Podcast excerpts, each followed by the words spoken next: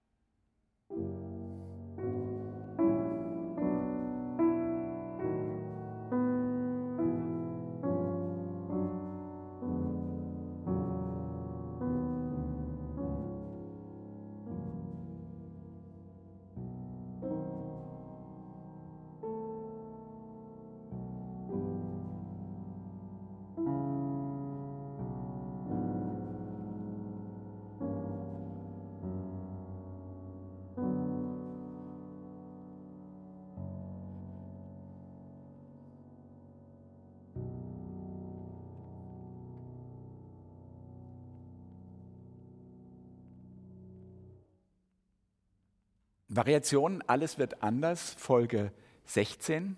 Wir sprechen über Max Reger, Variationen über ein Thema von Bach, eines der ganz großen Meisterwerke der Variationsgeschichte und zugleich eines der am wenigsten gekannten, kann man glaube ich sagen. Bevor wir auf alle Einzelheiten des Themas genauer eingehen, willst du kurz zeigen, wie ungewöhnlich dieses Verfahren ist, was du gerade gespielt hast, ist die dritte Variation. Es gibt eigentlich nur kurze Fragmente aus dem Thema, die man auch als sehr melodiös wahrnehmen kann, aber dazwischen sehr freie Dinge. Genau, also fürs Grundverständnis, das Thema alleine in diesem Werk ist gigantisch. Es ist knapp zweieinhalb Minuten lang, es ist ausufernd von epischen Dimensionen. Das alleine ist ungewöhnlich. Und ich spiele mal vielleicht ein Stück dieses Themas, um dann zu zeigen, was Reger am Beispiel der dritten Variation unter anderem mit diesem Thema macht. Das gesamte Werk beginnt so.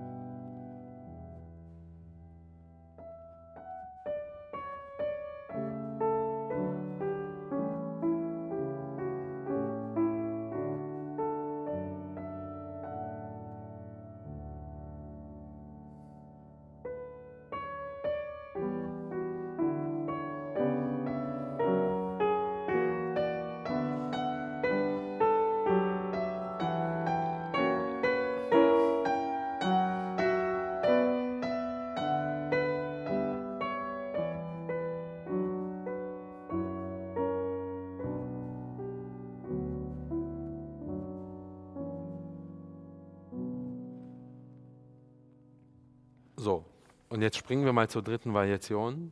Sie beginnt atmosphärisch fast wie eine Art Improvisation, so very sophisticated Art Improvisation.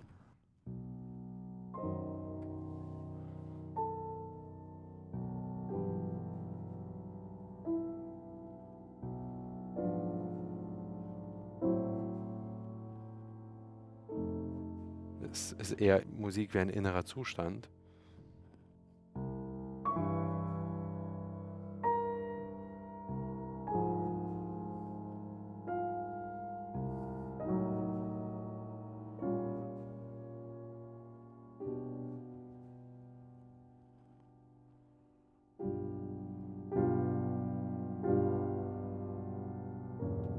Also wo ist das Thema? Das Thema kommt nicht, das kommt nicht. Das ist und dann später, ich springe mal,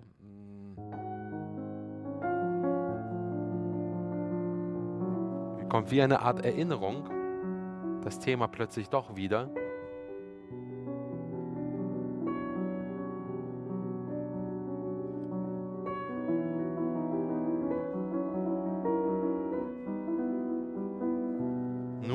Unterbrochen zu werden von von einem improvisatorischen Ausbruch in Listscher Manier. Aber schon in der dritten Variation tut Reger das, was er dann später wirklich ins Extrem zieht. Er dekonstruiert das Thema, er pulverisiert das Thema beinahe. Und manchmal bleibt ein Teil der Melodie übrig und manchmal wirklich nur das Eröffnungsintervall. Also manchmal diese Geste. Es gibt Variationen, da ist alles, was vom Thema übrig geblieben ist, das war's. Ansonsten ist das ein quasi Variation ohne wirklich thematischen Bezug. Also wir kommen da gleich drauf, aber Reger geht mit dieser Variationsform extrem frei um. Wir sprechen bestimmt auch gleich darüber, was es mit diesem Thema von Bach tatsächlich auf sich hat. Er hat sich das ja empfehlen lassen, der Max Reger, und das stammt auch aus einem ganz besonderen Kontext. Diese dritte Variation, die du angespielt hast, ist nach zwei sehr wörtlichen äh, ja. Veränderungen des eigentlichen Themas, die sehr schön und sehr klangvoll sind. Vielleicht magst du die kurz andeuten, weil man spürt dann, es gibt ganz unterschiedliche Umgänge mit diesem Thema.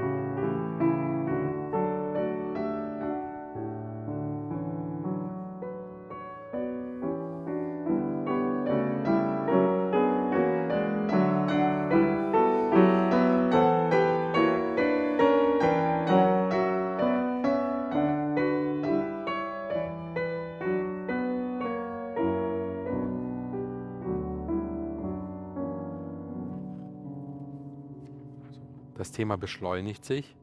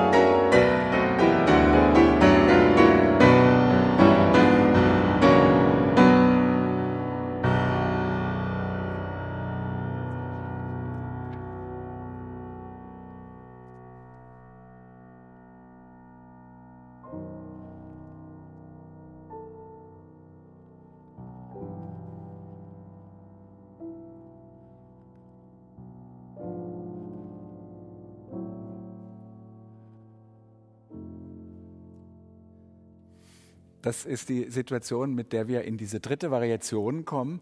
Reger macht am Anfang was wirklich Konventionelles, wenn man so will. Eine Variation ist ja oft die Verkleinerung der Notenwerte, die Diminution bei beibehaltener Harmonik, genau. bei beibehaltenen Taktproportionen, immer 14 Takte. Man kann alles eigentlich mitsingen, mitpfeifen, ist, fühlt sich zu Hause und auf einmal Schock. ist man in eine komplett andere Welt versetzt.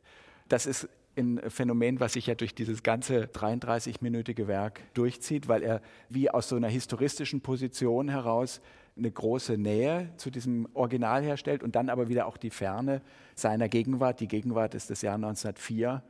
1904 ist das Jahr, in dem Ulysses von James Joyce spielt. Paul D. Blooms Bloomsday ist der 16. Juni 1904. Also das ist die Zeit, die anbrechende Moderne, in der blickt er zurück zu Bach 1725 ist diese Kantate geschrieben und er zeigt eigentlich, wie man auf sehr verschiedene Weisen und von verschiedenen Standpunkten darauf gucken kann. Nur kurz ergänzend, dieser Dekonstruktionsmoment in diesem Werk ist auch natürlich in einer ganz anderen Musik und so weiter etwas sehr ähnliches was Beethoven in den Diabelli-Variationen macht, natürlich. Weil Beethoven ja nicht unbedingt nur mit der Melodik arbeitet, die es ja kaum gibt, sondern Beethoven schreibt eigentlich, wenn man so will, Variationen über formale Ideen aus dem Walzer, nicht wahr? Über repetierende Töne, Intervalle, Sprünge und so weiter und dekonstruiert sozusagen dieses Thema in seine atomaren Bestandteile. Etwas Ähnliches, sehr Ähnliches sogar, tut Träger häufig in diesem Werk auch. Erzähl mal ganz kurz, was du für eine Geschichte mit diesem Stück hast. Meine Geschichte mit dem Stück steht und fällt zusammen mit einem Musiker, den ich in diesem Podcast schon mal erwähnt habe, nämlich als wir über Haydn sprachen. Meine Geschichte steht und fällt mit Markus Becker. Markus, zur Erinnerung, ist ein wirklich außergewöhnlich toller Musiker, Pianist, jemand, den ich kenne, seit ich ganz klein war, aus Hannover bei einer familiäre, freundschaftliche Beziehung. Einige Zeit habe ich Kammermusikunterricht bei ihm genommen, dann habe ich ihm irgendwie vorgespielt und er wurde zu einem Kollegen, er wurde zu einem Freund. Und Markus erlangte vollkommen zu Recht internationale Berühmtheit, Bekanntheit und auch Bewunderung dafür, dass er, glaube ich, als allererster das gesamte Klavierwerk von Max Reger aufgenommen hat. Es gab eine sehr schöne CD-Box, Holzbox, ich weiß nicht, ob es die heute noch gibt in dieser Edition, aber man kann die Gesamtaufnahme noch kaufen. Wirklich hört euch das mal an. Ich habe die ganz gehört schon als Student, dann habe ich sie nochmal ganz gehört, wieder als Student und dann wieder und wieder. Da ist kaum ein Werk, wo du nicht sagst, oh, das spielt einfach ein so fantastischer Musiker, so fantastische Musik. So kam ich also an Max Reger und habe natürlich in meiner ungeduldigen Art mir gleich irgendwie den dicksten Brocken ausgesucht. Da war ich 14, 15 Jahre alt und habe gesagt, also die Bach-Variation möchte ich auch spielen die Bach-Variationen gelten als sein pianistisches Hauptwerk, aber es gibt genau. ja doch ein paar andere Dinge. Du hast auch jüngst wieder was gespielt mit Markus zusammen. Genau, es gibt große Werke für zwei Klaviere, es gibt kleine Salonstücke, es gibt Improvisationen, impromptuhafte Stücke, kleine Stücke, also unendlich viel. Es gibt noch ein anderes groß angelegtes Variationswerk, das nicht minder toll ist, die Variation und Fuge Thema von Telemann. Also es gibt unendlich viel Auswahl. Nein, ich war 15 und wollte eben auf die Bach-Variationen drauf zur Freude und einem kleinen Entsetzen meines damaligen Lehrers Karl-Heinz Kämmerling. Darf ich eine Laienfrage stellen? Ich bitte also, darum. Du warst 15, du hast dieses absolut horrend schwierige, gefürchtete, ja. fast von niemandem aufgeführte Werk dir genommen, hast gesagt, I can do it. So. Wie war das dann? Ja, I couldn't. Nein, ich, also ich habe es schon irgendwie, glaube ich, geschafft, die zu lernen und sie auch zu spielen, auch unter also die Fülle von Noten zu entziffern. Ja, ich war 15, ich habe nicht alle Noten gespielt so ja. und habe mich so ein bisschen mehr schlecht als recht damals durch das Stück geschummelt. Aber ich wollte es eben spielen. Also ich wollte das zur Aufführung bringen. Und das war wirklich sehr wichtig damals. Ich bin zu Markus gegangen und er hat mir sehr geholfen. Und ich hätte das nicht vergessen. Er hatte eine solche Nähe zu diesem Werk und zu diesem Tonus und zu dem Tonfall. Er setzte sich dann ans Klavier damals und spielte das Thema. Also ich, ich saß dann und stand dann nur in voller Bewunderung und dachte so, das möchte ich auch mal können. Ja. Und dann hatte ich so meine kleine Max Reger-Phase, wo ich dann sehr viel von Reger spielen wollte und auch gehört habe und auch nicht aufhören konnte, über Reger zu reden, was viele meiner Zeitgenossen wirklich sehr genervt hat. Du sprachst ja eh ganz gerne, sagt man damals, oder? Wie bitte was? Du neigtest eh zum Sprechen damals. Das oder? ist ein Gerücht. Also das muss ja irgendwie Ende der 90er Jahre gewesen sein. Was für eine Reputation, was für ein Nimbus, was für ein Ruf hatte Reger unter jungen Studierenden in Hannover an der Hochschule? Es waren so Augenbrauen, die da hochgingen. Warum tust du das? Also ich hatte einen Kommiliton, er ist auch mittlerweile Markus sehr nahe Und er hat auch wahnsinnig gerne Reger gespielt. Er hat dann die Telemann-Variation gelernt. Wir haben beide bei Karl-Heinz Kamerling studiert und wir haben dann häufig über Reger gesprochen, aber Reger war halt totales Nerdtum. Ja? Und wie gesagt, ich bin wirklich sehr vielen Leuten sehr auf den Geist gegangen, weil ich ja die ganze Zeit von Max Reger sprechen wollte. Also ich meine, die späten 90er Jahre waren ja noch eine richtige Low-Fat-Periode. Wie kommst du denn jetzt auf die späten 90er Jahre? Wenn du sagst, dass du das mit... Äh so alt bin ich nicht. Das war nicht die späten 90er du hast Jahre. Gesagt, du warst 15 und... Wie alt glaubst du, bin ich? Habe ich jetzt schlecht gerechnet? Da warst die ja. frühen Nullerjahre, ja? Nein, ich, ich fasse es nicht. Ich habe dich gerade drei Jahre älter gemacht. Reflektier nicht von dir auf andere, ja? Nein, nein, ich bin ja jenseits dieser, ja, dieser Zählung. Ja, ja, das ist eh klar. Bei dir wird schon aufgerundet auf ganz andere, Total, ganz andere da Höhen. gar nicht mehr viel Nee, nee, jetzt nicht nein, ablenken. Wir bleiben jetzt mal kurz dran, weil das will ich jetzt also, kurz das genießen. War, aber das, also alles, was jetzt das Diätmäßige ich betrifft. Ich fasse es nicht, das war 2003. Auch, sind auch die frühen Nullerjahre noch ja, ähnlich. Low Carb kam später.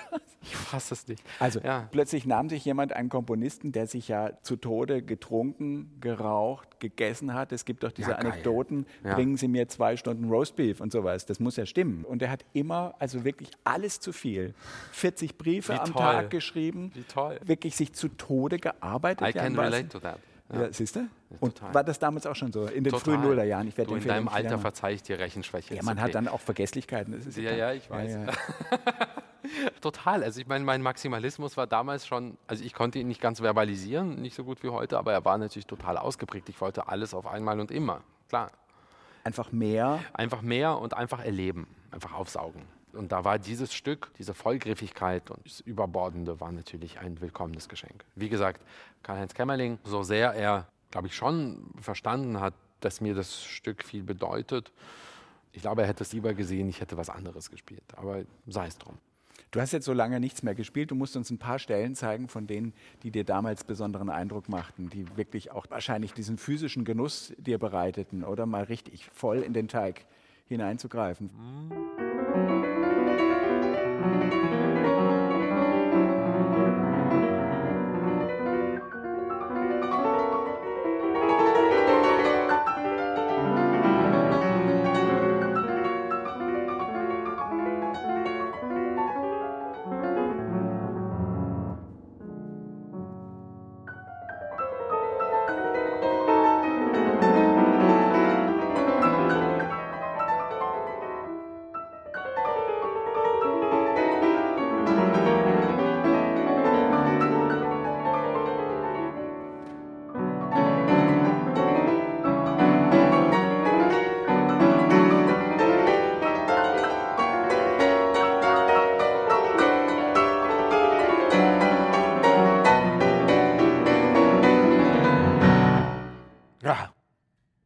Doppelgriffe. Ich hasse Doppelgriffe. Und so weiter. Also diese Variation war für mich damals gefürchtet. Also das, ist unglaublich so. beeindruckende Schreibweise einfach ja. auf dem Klavier, oder? Du kannst uns kurz zeigen, wo das Thema ist. Man hört es deutlich, aber vielleicht magst du es doch verdeutlichen. Das Thema ist auf zwei Ebenen. Also das Thema ist rechts.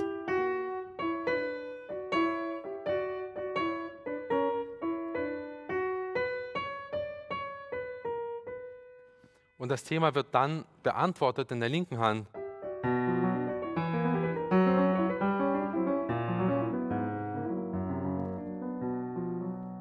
Ein ähnliches Phänomen, natürlich in einer ganz anderen Klanglichkeit, hatten wir bei Robert Schumanns Geistervariation, wo dann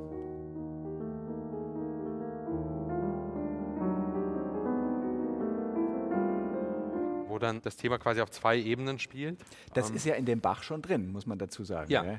Das Kanonhafte ist in dem Thema Wollen wir hier einen ganz kleinen ich weiß noch, ein, machen? ein Kommentar von Markus damals im Unterricht war, das Thema dieser Schreibweise und die Intensität, mit der Reger hier dieses Stück schrieb. Jeder Takt ist bis zum Exzess beschriftet und alles ist sehr genau, sehr detailliert mit tausend Bezeichnungen.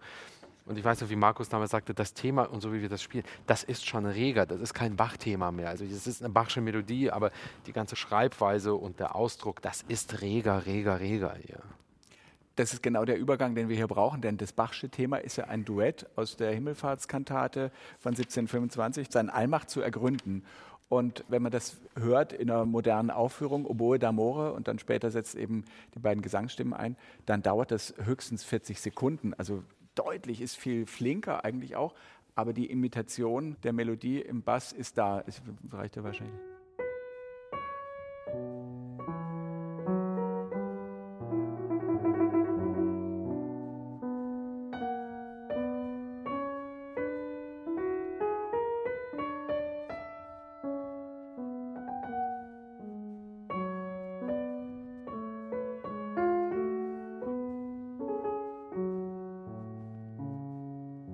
Heute ja zum Teil noch flinker genommen, eigentlich fast tänzerisch. Gell?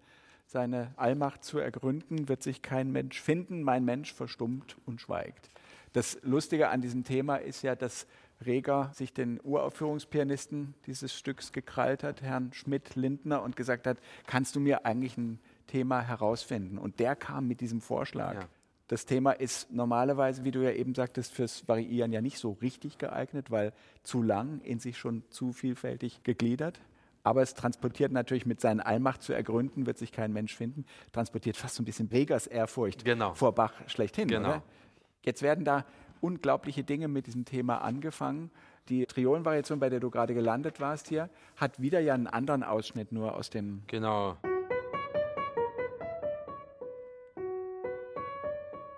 Wird variiert mit Doppelgriffen in der linken Hand. Das sollte unsere nächste Podcast-Serie werden. Anselm Zibinski und Igor Levit in 18 Folgen darüber, weshalb man Oktaven und Doppelgriffe abschaffen sollte. Da ist halt Reger jetzt nicht der ganz ideale Kandidat dafür. Aber ja, ja, nein, nein, an dem Beispiel, genau. Mhm.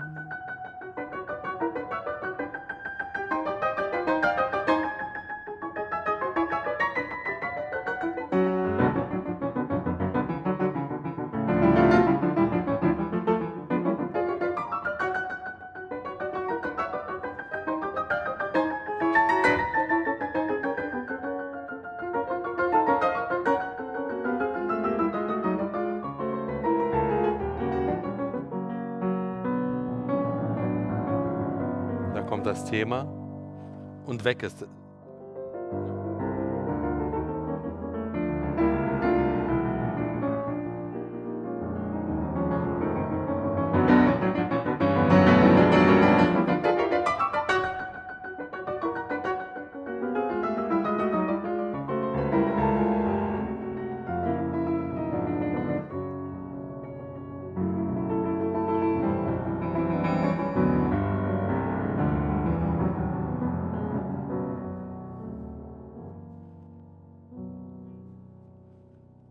Dann kommt eine Variation, an der ich damals wirklich fast wahnsinnig geworden bin. Eine Schreibweise, die Reger häufig verwendet in seinen Klavierwerken, Sprünge. Anders als bei Doppelgriffen habe ich nichts gegen Sprünge. Ich finde Sprünge wahnsinnig toll. Außer bei Reger. Weil Reger Sprünge mit vollgriffigen Akkorden verbindet. Also langsam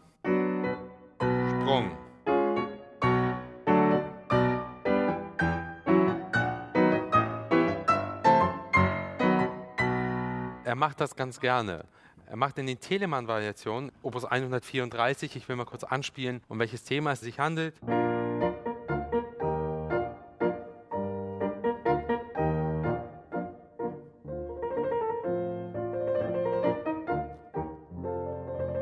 Da gibt es eine Variation, während bei Bach der Sprung von unten nach oben geht, geht in die Telemann-Variation der Sprung blöderweise von oben nach unten.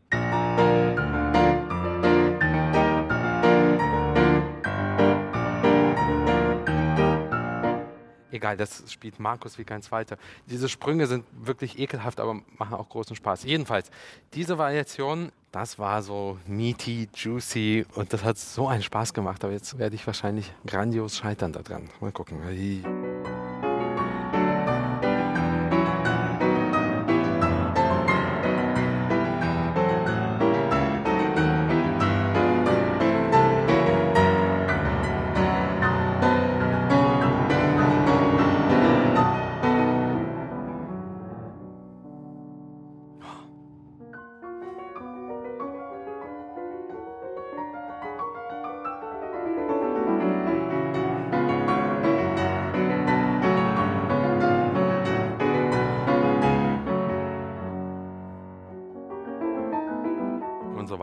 Also da ist das Thema relativ deutlich durchhörbar, glaube ich. Auf jeden Fall, vielleicht möchtest du trotzdem einmal zeigen, wie der tatsächlich die Noten platziert, also die eigentliche Melodie, genau. weil der Übergang in die linke Hand dann ja ganz interessant.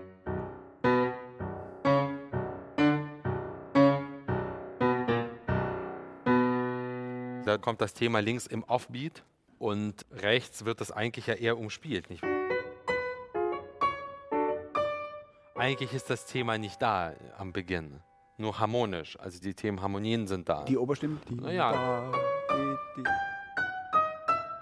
es ist schon in sich variiert. Wird eigentlich schon durchgeführt. genau, genau. Das ist ja vielleicht sowieso ein zentraler Aspekt, über den man sprechen müsste, diese wahnsinnig wilde Harmonik bei Rega, wo er sagt, jeder Akkord kann prinzipiell mit jedem anderen verbunden werden. Und die Zonen, wo man sich gesichert auf einem H-Moll-Terrain fühlt, werden zum Teil dann immer kleiner. Gell? Genau. Und das scheint er wirklich wie mit so einem Regler einstellen zu können, Und je weiter das er Werk davon will. geht, also diese Sprungvariation ist eine der letzten, wo es vielleicht noch so ein bisschen Halt gibt in diesem H-Moll. Weil ab jetzt, nach dieser Sprungvariation, die ein ganz schlimm schweres Ende hat, äh,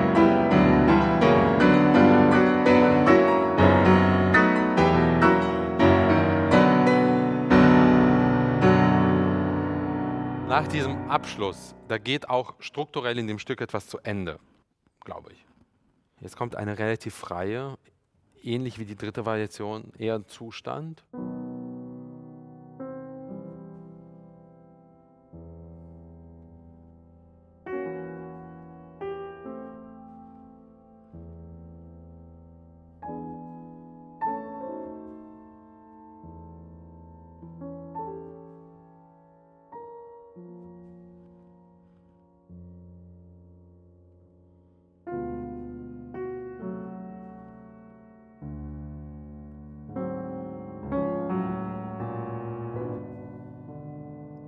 Plötzlich sind wir doch irgendwie im Thema.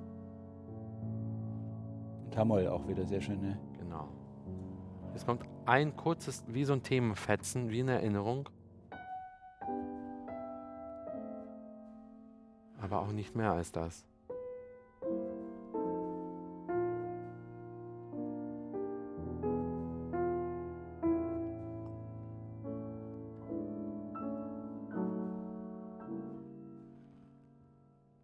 Ehrlich dann zwischen Dur Genau. und Moll ist natürlich herrlich auch da. Ne?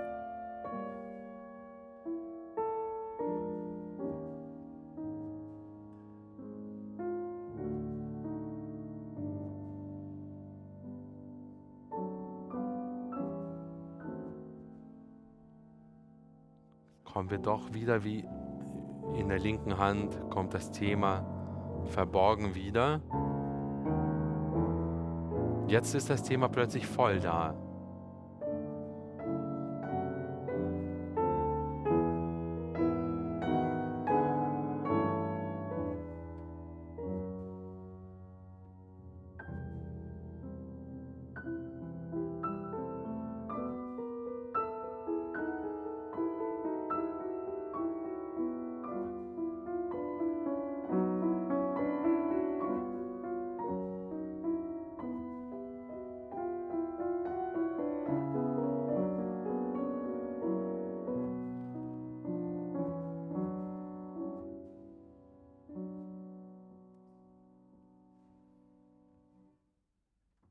Ist das Nerdstoff? Überhaupt nicht, oder? Das nicht. Das ist von einer unglaublichen Poesie. Unglaublich toll, ja. Hält uns Hörende doch eigentlich auch bei der Stange. Die man hat ja nicht Zeit. das Gefühl, dass man irgendwo im Nirgendwo. Ich habe auch noch verliert. nie, mit einer kleinen Ausnahme habe ich auch noch nie erlebt, dass dieses Stück bei Menschen, die das nicht kennen, und die allermeisten kennen das nicht, im Saal nicht einfach einen wirklich großen Eindruck hinterlassen hat. Die einzige Ausnahme, die ich erlebt habe, da war ich so 15, 16, da habe ich das gespielt, so Mitte der 80er Jahre war das. Ja, Da war ich 16. Oh, jetzt kommen hier Dramen. Jetzt, Jetzt kommen die eigentlichen. jetzt Ja. reißt die Fassade. 1983, genau. Und da habe ich dieses Stück gespielt und Du hast damals das im Konzert gespielt. ja. Du hast geglaubt, das ist das Stück, mit dem du dich jetzt als junger Pianist präsentieren möchtest. Total. Weil du glaubtest, das Das muss jetzt zeigt sein. auch das. Genau. Habe ich das gespielt? War ich so 16? Aber es ist schon ein Gegenentwurf jetzt zur Waldstein-Sonate oder sowas, oder? Die habe ich damals nicht gespielt, aber es ist klar, it raises the eyebrows. Ja, also warum tut er das so? Was ist das hier? Total. Jedenfalls spielte ich Ist der ein bisschen über ehrgeizig oder so? Und Könnte darf ich jetzt meine Geschichte erzählen? Ja, ja. Okay, danke. Und dann war ich so 16 und dann fange ich an, es zu spielen in einem Studentenkonzert. Und wir haben ja vorhin gehört, wie lang dieses Thema ist. Und dann kommen 31 Minuten Restmusik. Davon acht Minuten Fuge oder sowas. Davon acht Minuten Fuge, zu der wir jetzt gleich kommen. Und ich war wirklich vielleicht im zweiten Couplet des Themas. Also ich war wirklich auf der ersten Seite bei Takt 8 angekommen. Und ich habe sehr langsam gespielt und habe es sehr ausgekostet. Und dann höre ich so ein älteres Ehepaar, wirklich, ich zitiere jedes Wort, so war ich hier sitze, in der zweiten Reihe miteinander flüstern. Und dann sagt er zu seiner Frau diesen unvergesslichen Satz, du sag mal, wann ist denn dieses Stück endlich vorbei? Da habe ich eh auch so gedacht, so, ist klar, das mag ich hier eigentlich. Ja. Aber ansonsten, es ist wirklich ein ungeheures Meisterwerk. Wir gehen mal noch relativ schnell durch weitere Variationen durch, um dann zur Fuge nach der 14. zu gelangen. Hier ist zum Beispiel diese Nummer 7, dieses sehr verhangene Adagio. Das, was ich gerade gespielt habe. Genau, und dann kommt diese C-Dur-Geschichte. Die ist natürlich sehr abenteuerlich. Ich weiß nicht, ob du davon ja, hast. Ja, toll. Ich weiß nicht, ob ich die noch kann. Äh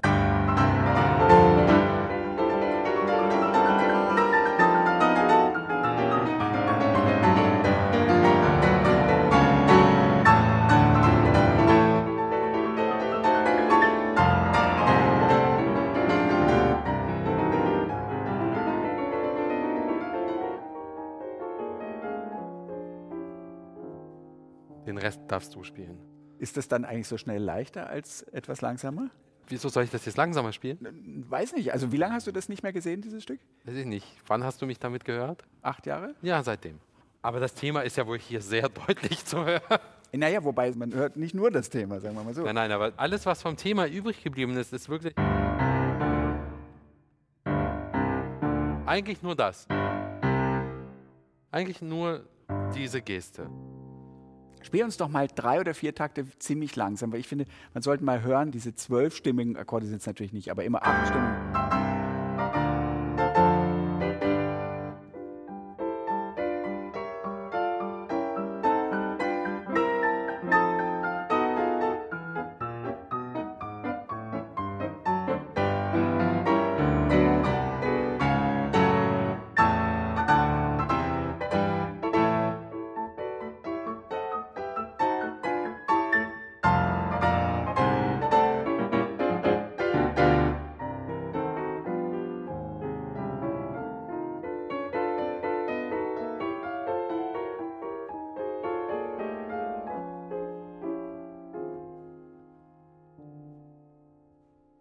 Noch verrückter harmonisch wird es jetzt in der, in, der, in der nächsten ja dann.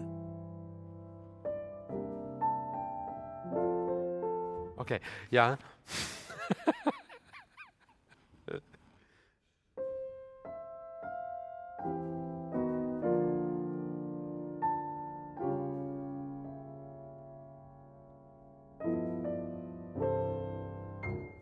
Ja, herrlich. Siehst du? Wo waren wir? Nummer 9. Ja. Kannst du uns ein bisschen, weil das, das ist wahnsinnig Brahmsche eigentlich. Ja, unglaublich. Und mit meine Liebste eigentlich.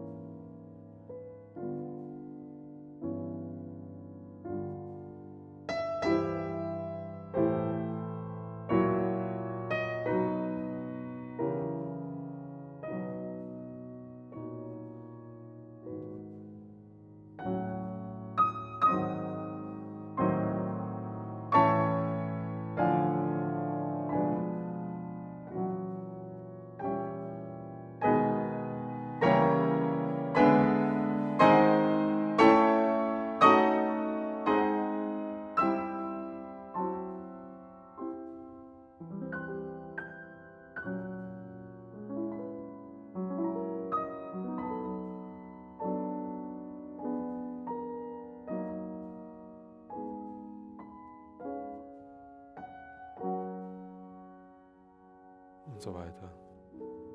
Also ich muss sagen, mich fasziniert das so wahnsinnig bei solchen Sachen, dass man das Gefühl hat, in diesem historischen Zeitpunkt konnte der Komponist oder wenn es eine Komponistin gewesen wäre, darüber entscheiden, wie viel Klarheit und wie viel Unklarheit, wie viel hell, wie viel dunkel wird harmonisch zugelassen. Also man ist plötzlich ganz nah dran, mitten in einem späten Brahms und man ist wieder sehr weit weg. Genau. Und es kann innerhalb von Sekundenbruchteilen so changieren, dass man das Gefühl hat, jetzt ist eigentlich eine harmonische Sprache erreicht, mit der alles möglich ist irgendwo, oder? Und dieses Ende ist einfach so toll.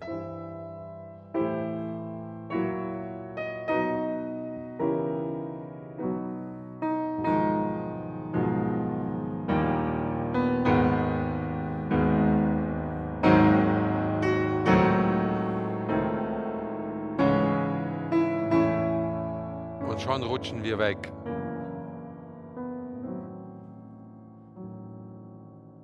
Schon ist wieder Licht.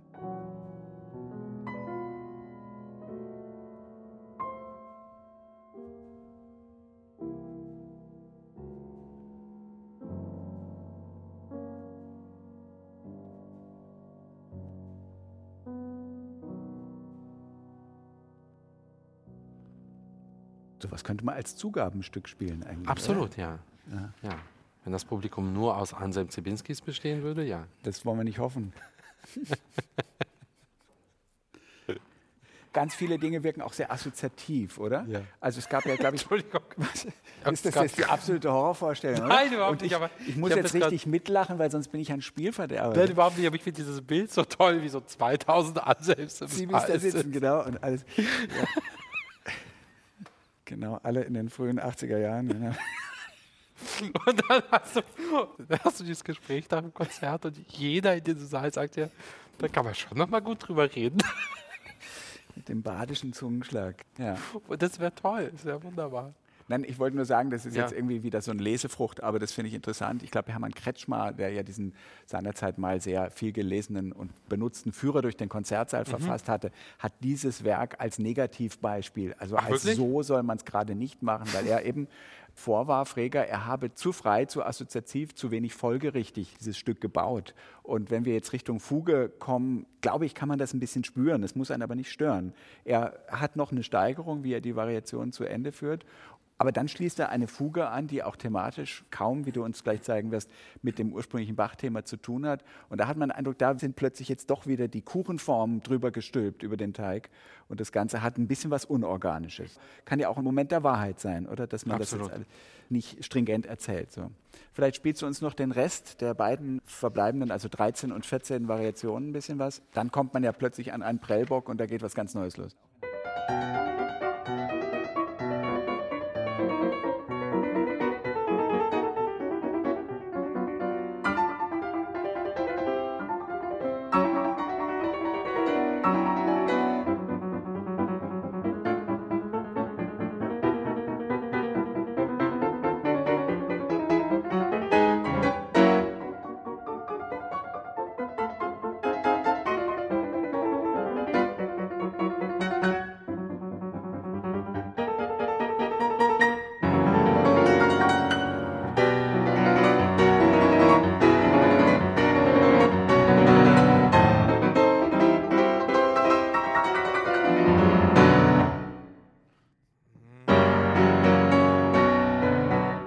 Letzte Variation. Weißt du, was ich ja wirklich mich immer frage? Also wenn man jetzt eine Möglichkeit hätte, dein Gehirn scheibchenweise zu untersuchen, wie das geht, nach all den Jahren, wo ist das gespeichert? Wo wird es hergeholt? Wie kann die Transmission der Energie, der Elektronenströme so schnell gehen? Ach, der letzte so Takt kam nicht gut. der Rest aber ziemlich. Und das kann ich mir nicht vorstellen, wie sowas geht. I don't know. Aber es ist schon Jetzt schön auch. Ist schon ein Moment des Wiedererkennens und sag, yes, it's me, oder? Ist Total. Und jetzt kommen wir jetzt in die letzte Variation vor der Fuge, wo dann Reger tatsächlich das Thema einmal nochmal in Gänze zeigt, aber nur in der linken Hand. Also.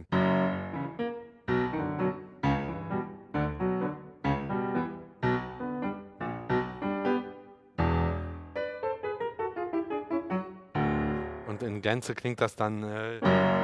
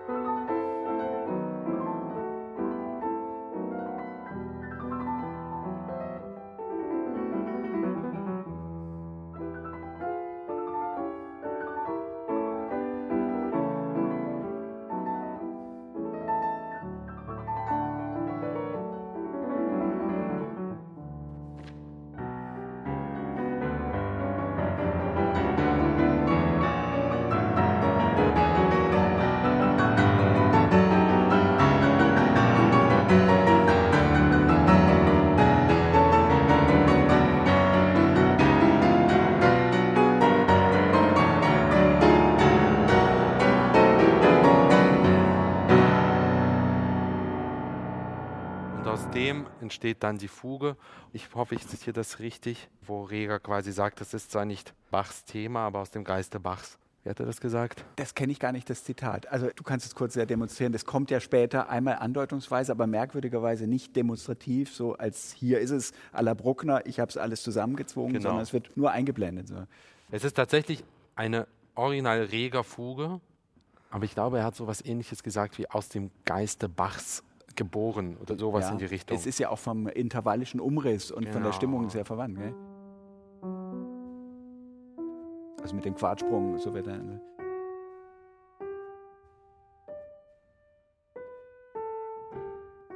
Ich meine, man muss dazu einmal, ich spiele das gleich nochmal, sagen, Reger schreibt häufig Fugen, die sind eher kauzig, witzig, sehr äh, schroff, beinahe karikaturesk.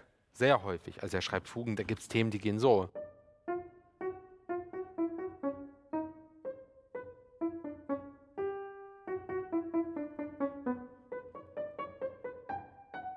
Ein Thema.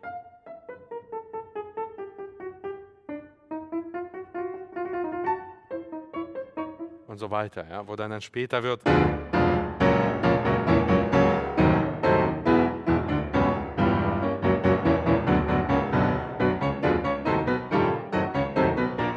Das ist jetzt alles nicht. Ganz schön viele Blue Notes, gell?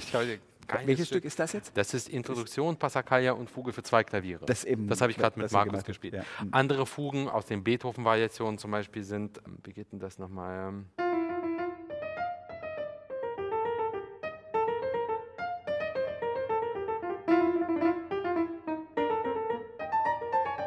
und so weiter. Es gibt Fugen, die gehen ähm, aus den Mozart-Variationen. Unendlich lang, wo er dann diesen tollen Move macht und sagt, diese Verbindung schafft. Andere Fugen. Das ist vielleicht das nur zu sagen, das ist eigentlich sein letztes großes Werk, die Variation für großes Orchester über den ersten Satz der A-Dur Klaviersonate KV 331. Genau. Und ein anderes Fugenthema ist eben aus vorhin genannten Telemann-Variationen. Also es gibt schon ich glaube, man kriegt ne, ein Gefühl, wie Fugen bei ihm häufig funktionieren. Und da kommt dann so eine Fuge, die eben so anders ist und so dicht und so ernsthaft auch. Ja. Wo das zweite Thema dann eher diesen Aspekt vertritt, gell?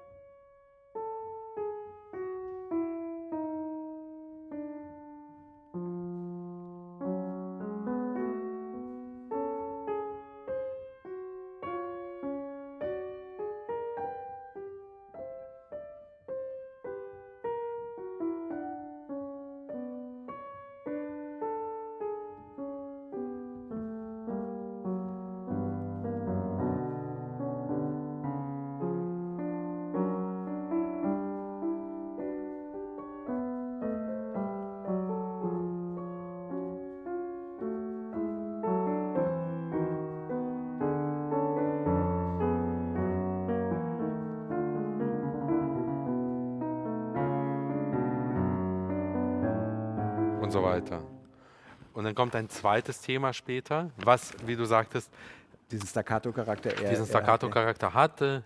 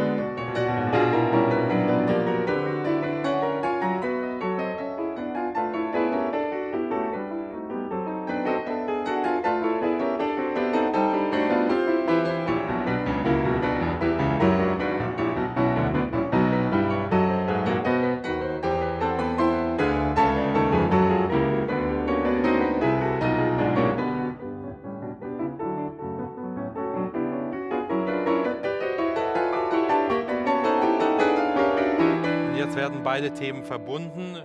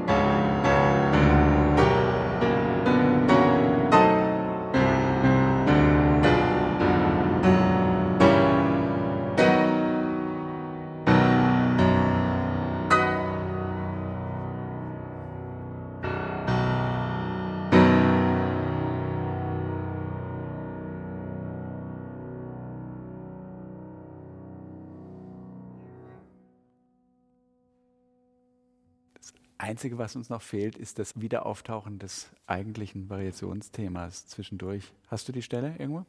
Ich glaube, ich habe irgendwo ein X drüber gemalt in den Noten. Ich finde es interessant, dass er damit auch nicht mehr macht, also dass ihm das nicht eine stärkere Pointe wert ist. Warte mal.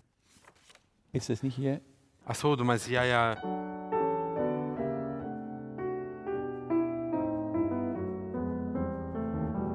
Und das war's. Ja.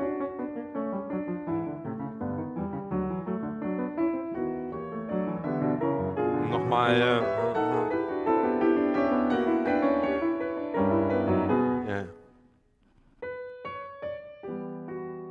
Dieses eine kurze Motiv aus dem Thema kommt wieder hier.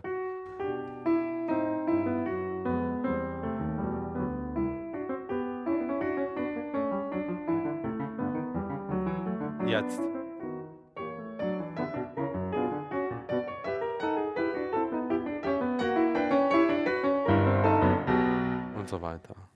Max Reger zitiert das eben 14 Variationen lang veränderte Thema noch einmal in dieser acht Minuten dauernden Fuge, ohne eigentlich damit einen großen Effekt zu beabsichtigen. Es ist nochmal da, es gibt eine organische Einheit, die die Dinge verbindet, aber es wird jetzt nicht als Triumph, wie, weiß nicht, im Bruckner Achter Sinfonie, alles passt übereinander, hurra, die Welt ist wieder perfekt geordnet, das wird nicht behauptet. Obwohl natürlich der große triumphale Abschluss für 1904 ein Statement ist. Also die Tonalität ist ja durchaus Ja. langsam umstritten um die Zeit. So. Ja, geiler Schluss. Ah, Ich sollte das mal wieder spielen. Unbedingt. Igor Levit mit Regers Bach-Variation Genau. im Podcast Alles wird anders, Variationen mit Igor, wie gesagt. Und Und Anselm Zibinski, bis zum nächsten Mal. bis demnächst. Das war meine gute Folge. Vielen Dank. Das war lustig. Variationen. Alles wird anders. Der Klavierpodcast von Igor Levit und Anselm Zibinski ist eine Produktion von BR Classic. Aufgenommen hat diese Folge Kirsten Ermeler am 17. Dezember 2021 im Chorprobensaal des Bayerischen Rundfunks in München. Produktion und Mischung Dorothee Keil und Elisabeth Panzer. Produktionsleitung Florian Scheirer. Redaktion Bernhard Neuhoff.